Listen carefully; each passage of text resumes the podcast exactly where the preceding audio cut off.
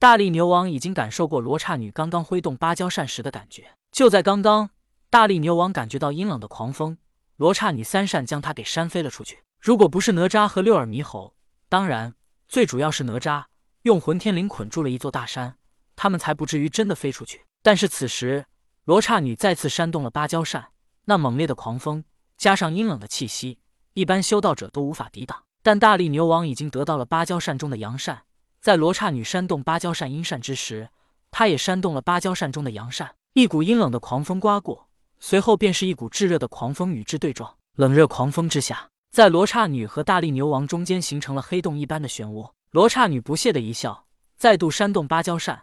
与此同时，大力牛王也急忙扇动芭蕉扇。罗刹女的芭蕉扇带动的是阴冷的狂风，大力牛王的芭蕉扇带起来的是炙热的狂风。阴冷与炙热两股狂风缠绕在一起，在互相抵消中不停的旋转，在它们之间。两股狂风交融，形成了黑洞一般的漩涡，不停的旋转着。看到眼前的情形，罗刹女一皱眉，手中阴扇不停扇着。随着她的扇动，原本晴朗的天空之中，道道闪电张牙舞爪，乌云密布，倾盆大雨从天而降。随着倾盆大雨从天而降，原本大力牛王手中炙热的阳扇，那炙热的气息也一下下被压制。大力牛王不服输，再次扇动阳扇。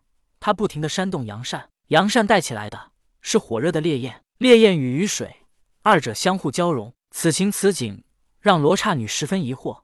她的身体为阴扇，可以说她就是芭蕉扇。虽然她未完全炼化芭蕉扇，但是她对芭蕉扇的了解，也绝不是大力牛王拿着外来的芭蕉扇可比的。此时，天庭身为雷部正神的文仲一脸恼怒，在他的面前立着风雨雷电四位天君。文仲恼怒的问道：“北海晴空万里，为何会降下倾盆大雨？”汉之仙死后，封神为祝封神；金光圣母死后，封神为闪电神。在当年封神大战之时，他们二人都曾下山帮助文仲。汉之仙首先说道：“天尊，我为封神，感觉到北海边缘有狂风，这股狂风至阴之极，我无法抵挡，只能顺从。”紧接着，金光圣母也说道：“狂风至阴，汉之仙无法抵挡，狂风便需要下雨，我自然要带去闪电。”其他雷部天君也纷纷说道：“风有了。”闪电也有了，那么就要有雷；雷也有了，那么我们就必须降雨了。听完雷部天君的话，文仲明白了。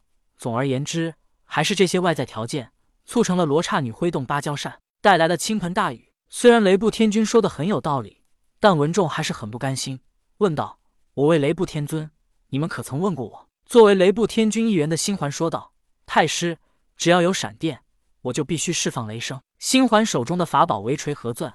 锤钻相击，发出轰隆隆的雷声。当他看到雷部释放闪电之后，他也要释放雷声。星环的一番话让文仲知道，这些也怪不得雷部这些天君，因为没办法，金光圣母释放了闪电，那么星环就必须敲击锤和钻释放雷声。可是如果有了雨，金光圣母也必须释放闪电。但是这雨是怎么来的？文仲知道，想要了解事情起因，必须还是要先从第一次开始。于是文仲招来了自己两个贴身弟子。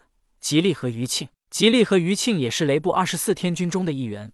文仲询问他们道：“为何会突然降雨？”吉利和余庆道：“老师，我们无法控制，也不能控制。”文仲道：“为何？”吉利道：“老师，刚刚人间罗刹女扇动芭蕉扇，那只阴之极的芭蕉扇带动了阴冷的气息，导致雨水降下。他已经以法力或者法宝降下了雨水，我们也奈何不得他。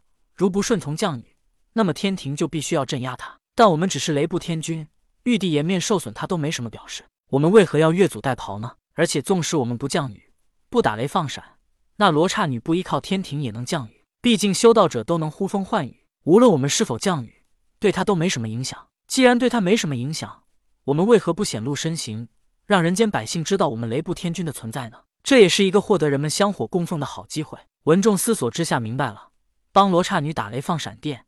这也是对他们雷部天君有益的事，没必要阻止，除非玉帝有特别的命令不准帮忙。当然，也或者雷部要直接与罗刹女战斗，否则在玉帝没什么表示的时候，不如顺从。而且，假如他们不顺从，万一将来罗刹女与天庭闹起来，玉帝直接镇压了罗刹女也罢。